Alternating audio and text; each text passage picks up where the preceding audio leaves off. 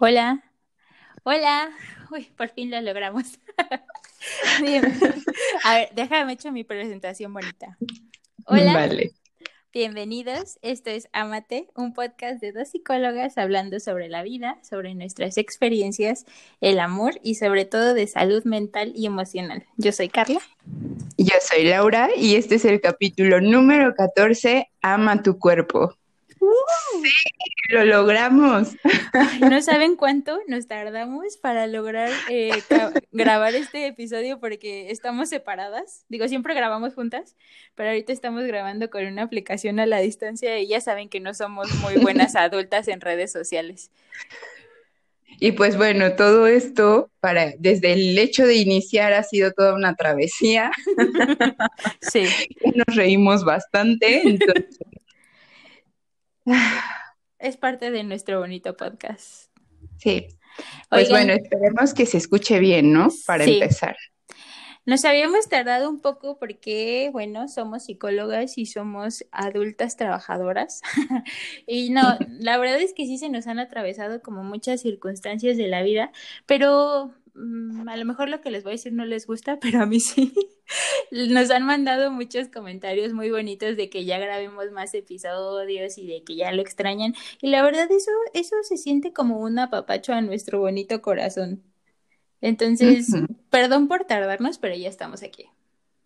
Y la verdad es que nos habíamos tardado también un poco por todas las responsabilidades de adultas. Exacto. Pero también porque estábamos como investigando cómo hacerlo, como bien lo mencionamos al inicio, era como el chin, ¿cómo lo tenemos que hacer? ¿Cómo lo podemos hacer? La verdad es que era muy sencillo, pero... pero este, ya lo logramos. Discúlpenos. Si hay alguien que sabía cómo hacerlo, discúlpenos. Pero bueno, a lo que vamos, Yomara, concéntrate. Por favor. Ok, el tema de hoy es ama tu cuerpo. Creo que ya les hemos hablado bastante de un tema parecido o, o, algo que va por ahí, pero la verdad es un tema que nos gusta bastante y sobre todo porque pues yo creo que nunca se agota hablar de tu cuerpo, ¿no? Que siempre está eh, cambiando, siempre está madurando, aprendiendo, como muchas cosas. Y resulta que precisamente por eso y por todas nuestras experiencias y por todo lo que hemos vivido, cosas que obviamente les vamos a contar aquí, porque ya saben que nosotros somos muy abiertas en el tema y tenemos amigas de una prima. Entonces creamos un reto que les queremos contar el día de hoy, pero primero hablemos de ama tu cuerpo. Y bueno, creo que hasta podríamos recordar un poquito cómo se llamaban las primas de la amiga, pero la verdad es que ahorita no tengo ni la menor. Entonces, serán las primas de otra amiga con otro nombre diferente. Y exacto, así como lo mencionó Carla, creo que es un tema inagotable. Y así como es inagotable, también creo que nuestras experiencias y nuestra travesía en esta parte de intentar porque ha sido también un intentar amar a nuestro cuerpo, pues ha sido como, ay, no sé si un camino de repente muy mm, difícil de transitar, medio de repente rocoso y demás, pero pues seguimos en él. Creo que todavía no podríamos decir que amamos puramente nuestro cuerpo. Adelante. Tengo que levantar mi mano para hacer la señal de que quiero hablar. Discúlpenos, pero este, ahorita que estabas diciendo cómo es el camino, creo que muchas veces lo hemos vivido en soledad. ¿no? Pasa bastante el decir, no es que mi cuerpo no se ve como el de los demás, o mi cuerpo no reacciona como el de los demás, o mi cuerpo no encaja, o mi cuerpo, mi cuerpo, y, y todas estas ideas se hacen en nuestra mente y no se lo contamos a nadie porque qué pena, Qué pena que se den cuenta cuáles son nuestras inseguridades, pero no nos da pena que se den cuenta qué tan crueles podemos ser con nosotras mismas. Creo que eso también es muy importante reconocerlo. Entonces, yo por experiencia personal sí les puedo decir que era un camino muy solo hasta que empezamos a compartir tú y yo, que fue así como, oye, no quiero salir a la calle porque no me siento cómoda o no estoy socializando porque me siento eh, muy insegura en ciertos aspectos, ¿no? Entonces, una vez que lo haces acompañada, creo que es mucho más fácil, tómenlo en cuenta. Claro, y sobre todo creo que se vuelve liberador, ¿no? No sé, ahorita se me viene a la mente ese día que estábamos sentadas en Starbucks y que... empezamos a hablar de esto. Sí, sí, sí. Iba a ser un comercial de si, si Starbucks quiere patrocinarnos. Patrocínanos. Un termo. Sí, justo estábamos sentadas tomando un cafecito según, obviamente, ya saben, en nuestras historias de planear EPADI y que terminábamos hablando de mil cosas más. Y creo que empezó porque tú ibas a ir a una boda o teníamos un evento en puerta y que estábamos, ya sabes, con las típicas historias de no es que me voy a poner a dieta o no quiero ir o no sé qué ponerme y, y todas estas ideas que nos martirizaban. Y creo que desde ahí empezamos como a ser, eh, híjole, como muy sinceras la una con la otra, ¿no? O sea, de por sí siempre hemos hablado como muy abiertamente, pero eh, creo que esa vez fue más, fue como el ponernos en un estado de vulnerabilidad total. Yo, yo, me recuerdo que sentía hasta muchas ganas de llorar cuando decía algunas cosas y era como, ¿qué va a pensar de mí? O sea, la imagen que construí se va a venir abajo, porque en realidad siempre creo que hemos tratado de dar esta eh, apariencia de, no me importa, ay, sí, lo que tú digas, no pasa nada, pero en realidad creo que somos así como el mazapán, ¿no? que tocan un poquito y se deshace. Sí, sí somos bien chillonas y bien sentimentales. Y sí es cierto, sí coincide bastante como las percepciones que tienen los demás de nosotros, ¿no? Como, ay, pero es que si tú, por ejemplo, yo he platicado con algunos de mis pacientes que me dicen, es que me cuesta socializar. Y les digo, yo también soy súper introvertida o me siento muy insegura. Y me hacen unas caras que yo digo, Madre Santa, a ver si ya no dejan de confiar en mí, ¿no? Pero bueno, son habilidades que uno va desarrollando. Exacto, y que ha sido pues parte de un trabajo constante y de ir conectando con este diálogo interno del que tanto les estamos hablando todo el tiempo, ¿no? Exactamente. Y pues bueno, creo que desde esa vez que empezamos a hablar pues de estas circunstancias que a lo mejor podrían ser muy, muy bobas para muchos, pero que para nosotros causaban bastante como el hecho de llegar a un lugar en el que nos íbamos a ver y casi casi mandarte el mensaje de te espero en el estacionamiento porque no puedo entrar sola. Sí. No era como que tiene que caminar sola, ¿no? Exacto, o el chin, me van a ver sentada en una mesa sola y entonces, ¿qué va a pensar la gente? Y, y, creo que era una constante, y hasta después decíamos, pero ¿por qué? o sea, ¿qué era lo que pasaba por nuestra mente? Y creo que es mucho que de repente tenemos esta idea mm, no consciente, casi casi de ser el centro del universo, ¿no? Como si todos estuvieran pendientes del momento en el que pasaran Carla y Laura por enfrente. Fíjate, fíjate que sí, o sea, y justo hace poco trabajaba con una pacientita que me decía, es que a mí me pone muy nerviosa y siento que todo el mundo me critica o que todo el mundo me está juzgando y entonces yo me quiero hacer invisible y yo le decía, sí, te quieres hacer invisible, pero al pensar que todo el mundo te está criticando y juzgando, realmente te estás poniendo como el centro de atención. Entonces es como muy ambivalente y es una batalla bien difícil. O sea, yo lo hice consciente con mi paciente, ¿no? no lo había hecho conmigo, pero ya que lo hablé con ella, ya tuve terapia ese día, no, no es cierto. Este, este, te van a cobrar. Justamente es esa batalla que vives todo el tiempo. El siento que, que todo el mundo me ve en mi, en mi cabeza, esa es mi creencia, y al mismo tiempo me quiero hacer invisible, que, o sea, es algo que también ya les hemos dicho, la postura, la ropa, la forma de hablar. Yo, por ejemplo, jamás participaba en clase, o sea, eh, son todas las formas en las que te vas manejando. Te ríes porque te acuerdas, yo sé. Me, me acordé de un de un momento en clase de ¿tienen dudas? Sí. y luego qué ¿Cuál Y luego fue el ¿cuál es tu duda? No, ya no tengo dudas. Yo Mara.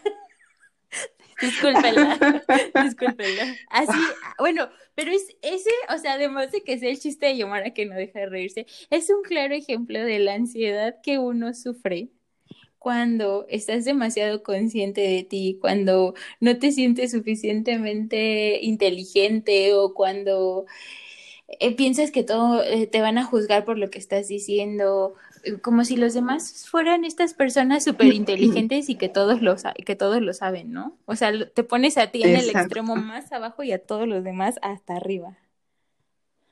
Pero fíjate que también creo que muchas veces es como esta ambivalencia de, de, sentimientos y de emociones, porque en realidad aquellas personas que muchas veces es como el quisiera hacerme invisible, en realidad el pensamiento es como quiero que me vean. ¿No? Inconscientemente es como esa parte, veme, ¿por qué? Porque necesito esa validación o esa aceptación. Y vaya que de repente es nuestra mente jugándonos bien. Más bien siempre, yo creo que siempre, ¿no? Oye, ya estamos hablando un poco de ansiedad social y el chiste era ama tu cuerpo. Me acabo de dar cuenta. Entonces, perdón, regresamos. Pero va muy ligado, creo que va de la mano. Pero de todas formas vamos a hacer una de ansiedad social. Siempre decimos que vamos a hacer algo. Ya sé, pero espérate, es que en realidad esto se, se relaciona. ¿Por qué? Porque ama tu cuerpo tiene que ver también con el ser consciente de todo lo que pasa por nuestra mente. Todos esos escenarios que de repente ponemos como en, en, la mesa y decimos, chin, es que seguramente me pasa esto y es la culpa de mi cuerpo, ¿no? Esto que hablábamos en algún momento, como pensar que en el en, cuando lleguemos a ese punto en el que queremos que nuestro cuerpo se vea de determinada manera, es ahí cuando voy a ser feliz. Y si no lo logro, es entonces como mi cuerpo haciéndome sentir mal todo el día, todo. Exactamente, justo en el, en el, reto hablamos un poco sobre vivir en este estado de constante reparación como vernos al espejo y siempre tener algo que arreglar, ya sea que compremos los mil tratamientos para el cabello, que no está mal, obviamente no, o sea, es parte del autocuidado cuando lo haces por amor, pero si lo haces en, en el aspecto de decir, estás tan feo o no me gustas que te quiero cambiar completamente, ahí es cuando ya no es sano. Entonces, no es sano, no es fácil y no es... Eh, nada llevadero vivir en este estado de me quiero arreglar todo el tiempo. Algo me falta, algo me sobra, si yo pudiera operarme me pondría esto, me quitaría aquello, o sea, siempre, siempre un ataque constante. Claro, y de hecho creo que eso se debe también en gran parte a todo lo que vamos viviendo como de en la sociedad, ¿no? Estos estándares eh, de belleza que de repente son inalcanzables, o sea, no todos los cuerpos son iguales, obviamente tiene que ver un poco nuestra genética, tiene que ver también el lugar en donde nací, nacimos, o sea, influyen bastantes, bastantes cosas, pero en realidad el referente que tenemos de un cuerpo perfecto, vámonos a Instagram. Y ahí es donde... Y eso, todo se derrumbó. y eso, porque ¿cuántos influencers han salido con la parte de fíjate cómo son las poses o ve en realidad cómo se ve mi piel? Por ahí, mm, no voy a quemar a la persona que me dijo esto porque, porque siempre quemo a las personas y ya me regañaron, pero por ejemplo, de los famosos, ¿no? Siempre me decía, es que mira, es perfecta, su piel es perfecta, de seguro ni siquiera le salen cejas o ni siquiera le salen bigotes, ¿no? O sea, es una mujer perfecta. Y yo, no, claro que sí le sale, lo que pasa es que los retoques, lo que pasa, pero es todo un proceso que ya vas conociendo más adelante y que de muy joven lo crees, o cuando no tienes ese acercamiento ya de observar, te lo crees y dices, sí, hay gente perfecta y yo no llego ni a un cuarto de eso. Y ahí es cuando empieza todo este declive emocional y de autoestima que eh, nos lleva por malos lugares. Exacto, y yo creo que no es casualidad que de repente haya tantas personas tal cual, llevando la foto de alguien más para que las cirugías se parezcan a... Hay un programa, de hecho, no me acuerdo en qué canal sale, pero se llama Watch, algo así, que es de cirugía. Entertainment Television. Ese, eso. ya superpuesta. Ajá. Ya sé. En donde justo de repente es como, me quiero parecer a fulanito. Y, en, y viene como todo este proceso de comparación en el que, pues es como este intento de dejar de ser tú a toda costa. Porque al compararte en realidad es como el querer ser como la otra persona y dejar de ser tú, ibas a decir. Sí, se me ocurrió ahorita justamente la parte de la mercadotecnia y lo tenemos también en el reto, ¿no? Hacemos eh, esa reflexión, porque el shampoo dice para que tengas el cabello más sedoso, más sedoso que quién, si tu cabello ya es sedoso, ¿no? Bueno, si no lo cuidas, pues no es sedoso. o por ejemplo, para piel más suave, o para eh, una piel más tersa, o para, o sea, siempre como más o menos, siempre con esa, esa mm, ese adjetivo calificativo, ¿no? Como, no lo juzgues, déjalo ser, hidrata la piel y punto, ¿no? O sea, no, ni más ni menos, es lo que hay. O incluso de repente los comerciales que rayan en esta parte que mencionas de perfección que se ve, o sea, hasta más falso de lo que podría llegar a ser. Es como, eh, nadie puede llegar a tener ese, esa estructura o ese brillo perfecto, ¿no? O, bueno, no sé si en realidad nadie puede llegar a tenerlo o solo unos cuantos. Sí, claro, claro, claro. Sí, sí, es, es algo complicado. Yo creo que no hay un, o no debería de haber un estándar. Cada quien es único a su forma. Sin embargo, ahí la realidad es que contrapondría mucho a la parte de toda la industria mercantil que nos está pues pegando y, fuerte, ¿no? ¿Por qué? Porque si hubiera como esta diversidad o esta aceptación de la diversidad corporal, en realidad muchas de las industrias quebrarían. Vaya, no es casualidad que vayas a ciertas tiendas eh, ah, de ropa ah. y veas como las tallas. Es como cuando vas por el café, ¿no? Y, te manejan como cierto tipo de, tamaños.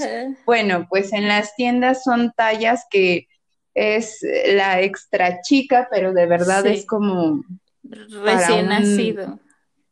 Exacto. Aparte, me, me causa bastante conflicto la diferenciación que hacen o el eslogan de incluir, tenemos eh, tallas para todos los cuerpos o tenemos eh, tallas inclusivas.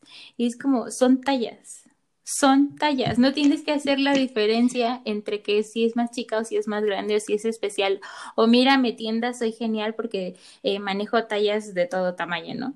Son tallas, no hay que hacer y en esta parte Exacto, y en esto que mencionas me llama la atención porque al momento que decimos tengo tallas inclusivas es como O sea, no, sigue sin incluir, ¿no? Porque en realidad marcas la diferencia muy cañón. Exacto.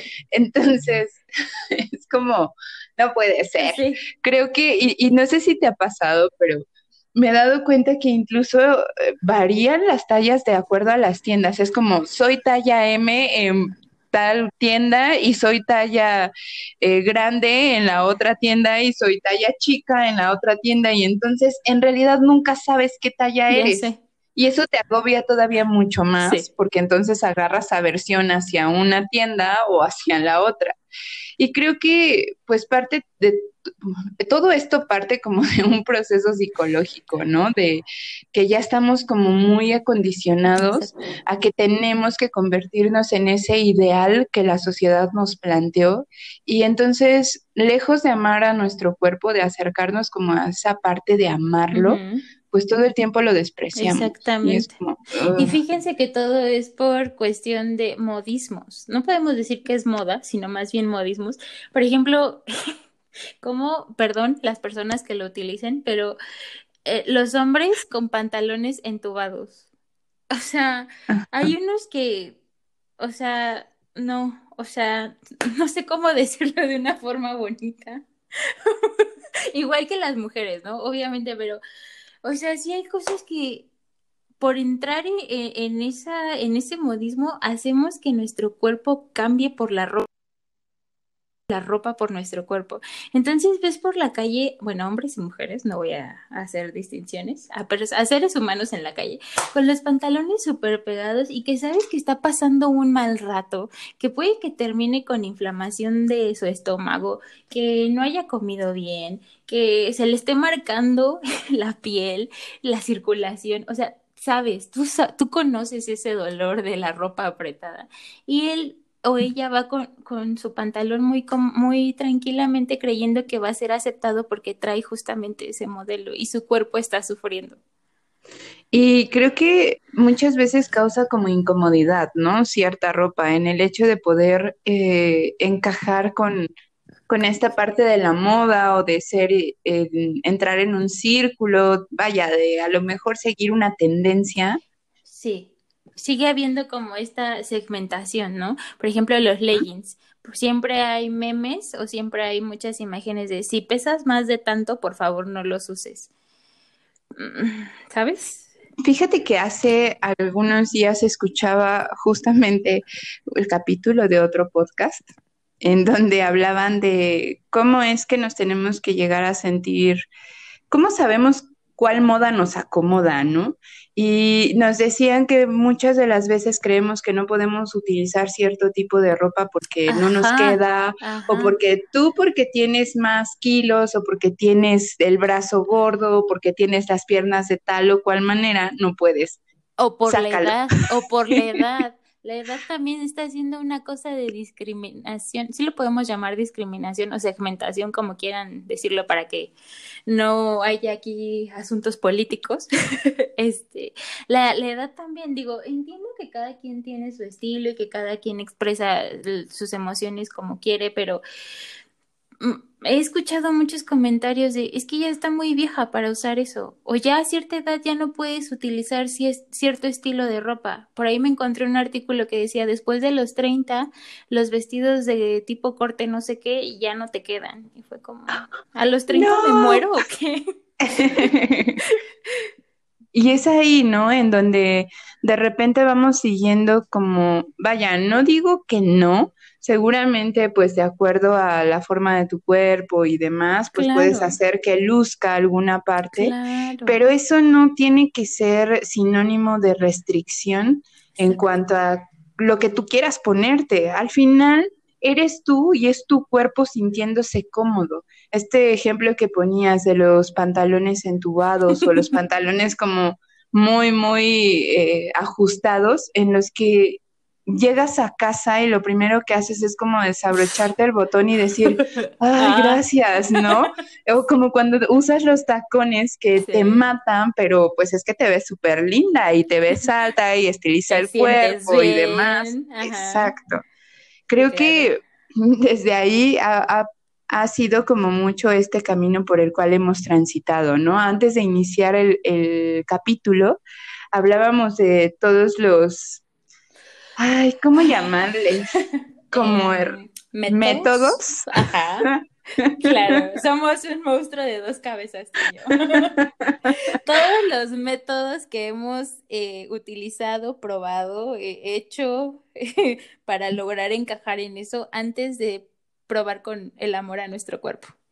Exacto, y creo que esa parte es importante que ustedes la sepan porque de repente pensamos que un psicólogo o una psicóloga o alguien más no nos va a poder entender porque no ha pasado por estas situaciones. No sé si te ha pasado a ti, pero en muchas de las terapias que he llegado a tener con pacientes, de repente siento como si fuera situaciones que yo ya viví y justamente puedo dar como un poquito de más dirección. Y cuando no han pasado es como, ok, vamos a tratar de elaborar cosas diferentes. Pero ahora que, hemos estado trabajando en estos mm, cursos psicoeducativos, el reto, enfocados en la autoestima, pues nos hemos percatado de que todo ha sido pues un, el producto de muchas experiencias que también han sido muy traumáticas para nosotras.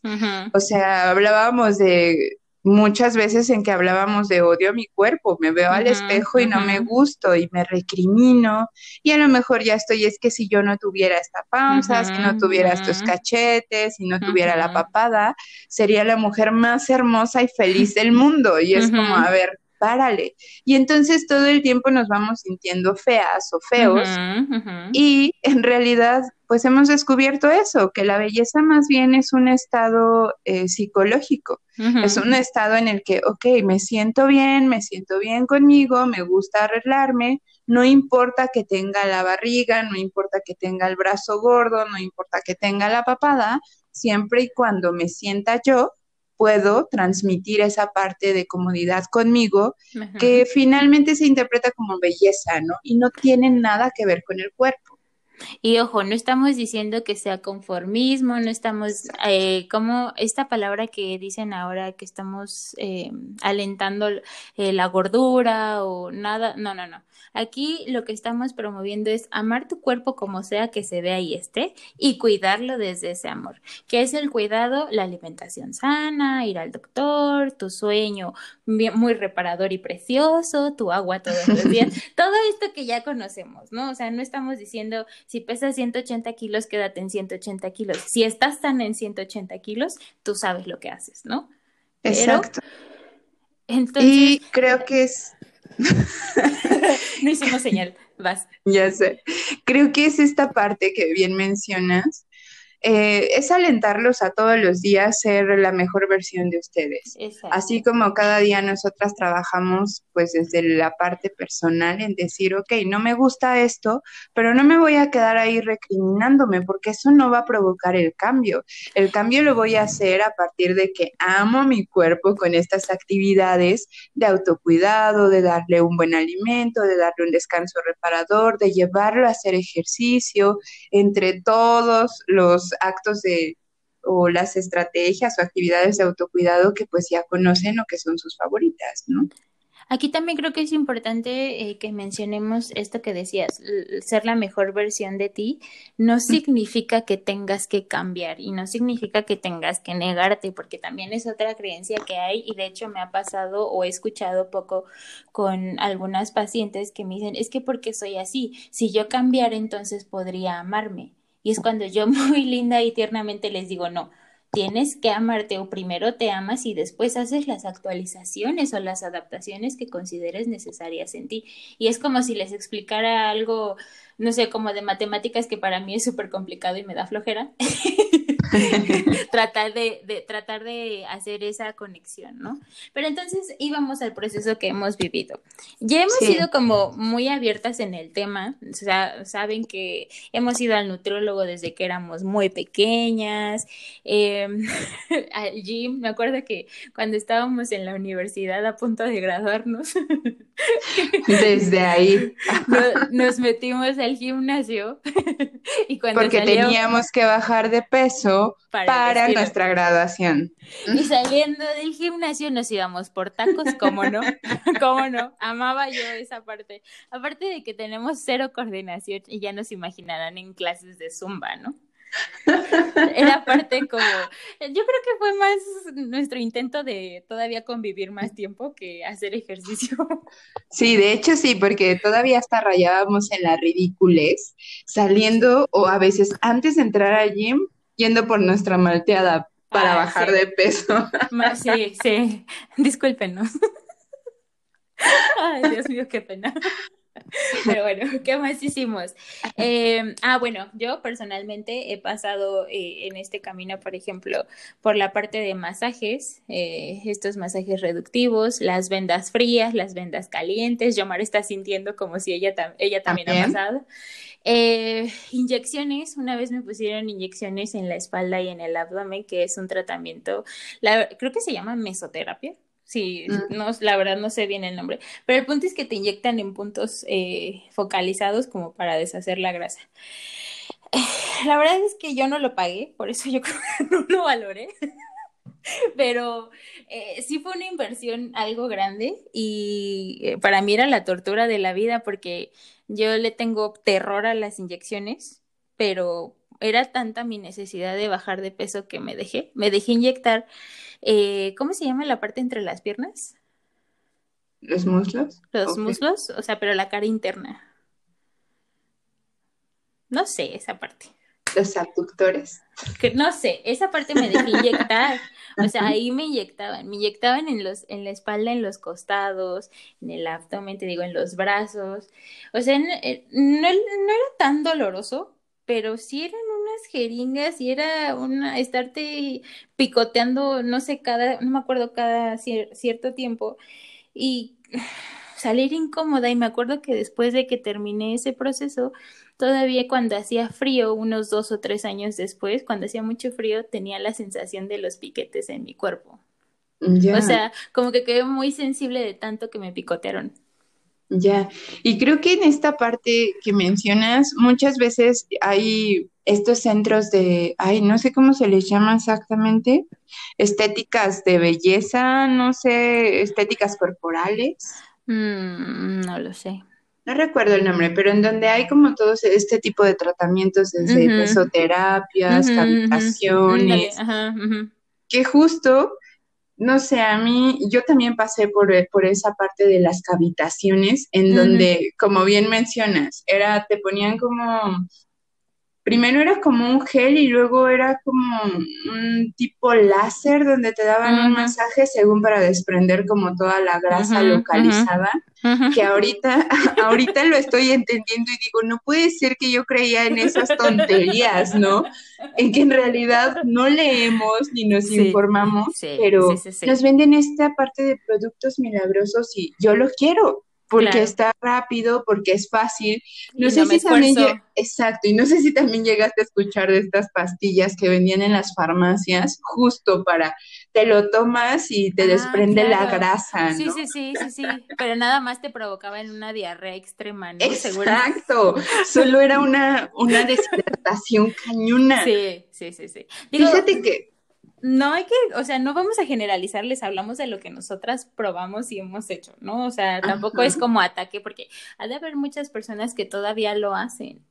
Exacto, pero a lo mejor nosotros les hablamos justo de nuestra experiencia, de aquellas cosas que creíamos que iban a servir y para nosotras no sirvieron. No. Por ejemplo, recuerdo mucho que en algún momento conocí a una persona que estando en su casa en alguna ocasión viendo una película, de repente voltea así como hacia su mesita y este aparecí, tenía como un bote de pastillas que se llamaban Lipodrin. Y yo así como de, ¿y eso para qué es? Ah, pues es que es para bajar de peso, ¿no? Y así de, ok. No sé, la verdad es que se me hizo, me hizo como tener mucha empatía, ¿sabes? Sí. Que dije, no puede ser que de repente sigamos creyendo en esas cosas y creamos que podemos seguir teniendo una alimentación como muy desbalanceada y eso va a ser el producto milagroso. Y en realidad no sabemos qué tanto daño le está haciendo a nuestro cuerpo. Es como, eh, justo las pastillas es como nuestro yo hace cinco o seis años, ¿no? Como estas pastillas milagrosas me van a ayudar. Ah, porque claro, pastillas también probamos tú y yo. Entonces, eh, otra parte de nuestro proceso, que yo creo que ha sido la peor cosa que hemos hecho eh, eh, en este intento de encajar, ¿no? La verdad es que yo personalmente, se supone, es un bariatra, ¿no? Este, estas pastillas lo que hacen es como, pues, eh, reducir la ansiedad, el apetito y no sé qué más cosas. Ya ni me acuerdo. Pero en realidad creo que es como más inhibición del apetito. No, me inventes. Yo no tenía hambre en todo el día, me dolía la cabeza, me daba asco la comida, me sentía. ¿No te mareabas? Sí, yo me mareaba todo el tiempo. Me sentía más ansiosa de lo normal y yo, como soy de ansiosa. O sea, si ya si de por sí soy nerviosita, con estas, o sea, hasta temblaba. Mm, o sea, creo que en esa época viví uno, algunos episodios de ataques de pánico, o sea, porque la ansiedad era tan fuerte que se descontrolaba completamente. Me acuerdo que una vez me sentía tan mal que mi mamá le habló al doctor, no sabíamos que era la, o sea, que era por las pastillas, ¿no? Y mi mamá le habló a otro doctor y le dijo, pues puede estar teniendo un ataque de pánico o le puede estar dando un infarto al corazón. Y yo así... gracias por asustarme, gracias por asustarme más. Llevar al límite. Y creo que esa, esa parte que mencionas es real, porque yo tenía como taquicardias constantes, o sea, me acuerdo que me sofocaba solo de subir escaleras, o sea, las escaleras para llegar como a, a mi casa era como no puede ser. Ajá. Y de verdad que yo creo que sí es el, ha sido la peor, la peor eh, experiencia que he tenido respecto a bajar de peso. Y en realidad, yo no sentí que bajara de peso sanamente. Me sentía chupada, me seguía siendo súper incómoda con mi cuerpo y conmigo, porque en realidad no tenía signos de salud. O sea, no, me veía saludable. O sea, yo creo que lo que, bueno, más bien estamos, ahora entendemos, porque yo también me sentía como súper chupada, aunque eso para mí sí significaba como, o sea, fue la primera vez que me vi sin cachetes, ¿no? Y fue como, wow, o sea, esto es mágico. Fíjate, o sea, el grado de, no me importa tener todos estos malestares con tal de verme al espejo de esa forma. Pobrecita de mi cuerpo. Eh, ya se me olvidó que iba porque dije pobrecita de mi cuerpo, pero, o sea, sí, ha sido definitivamente la peor. Ah, y yo creo que perdimos líquidos, masa muscular y no como grasa ni nada de lo que de verdad queríamos perder.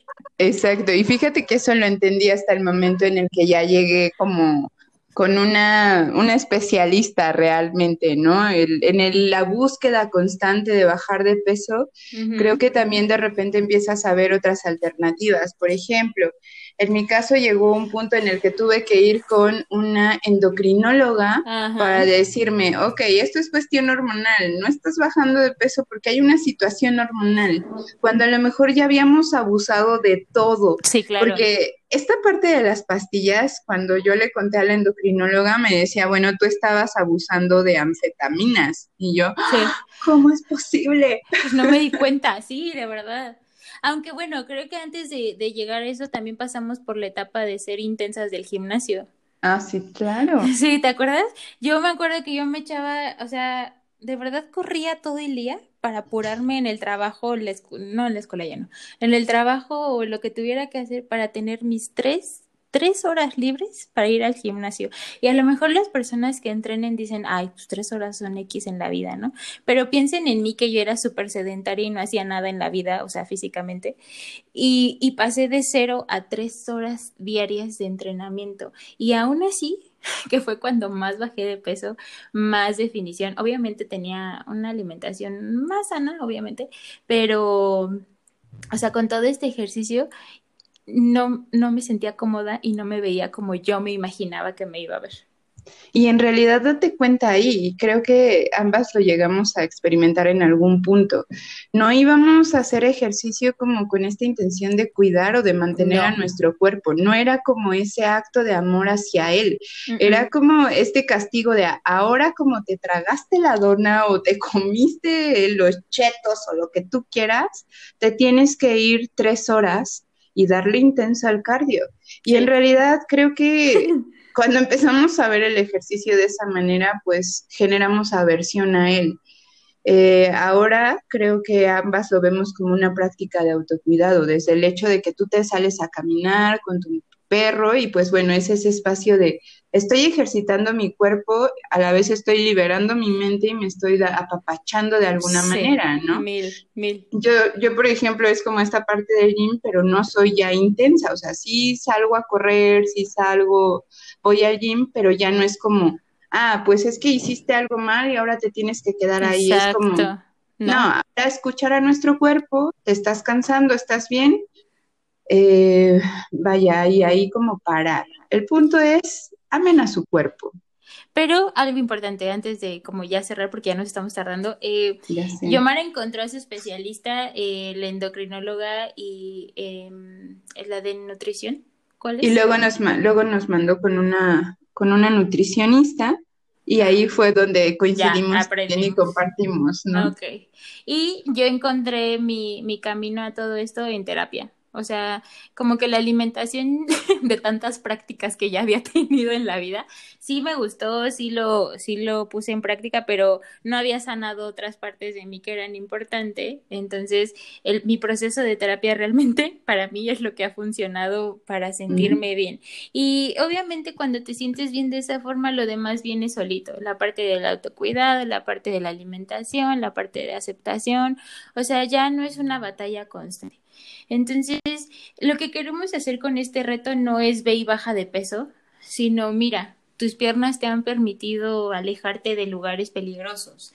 Tus brazos son para que les den mucho amor a, a, tus seres queridos o tu edad te ha enseñado muchas cosas porque también renegamos bastante de la edad. Eso es lo que queremos lograr con Ama tu cuerpo.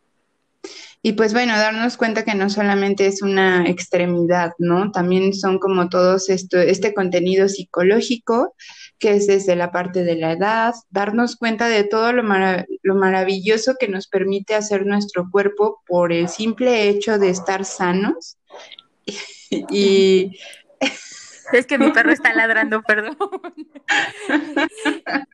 ya se me olvidó que les iba. Ah, no, el hecho tan solo de mantenerte viva y es un milagro.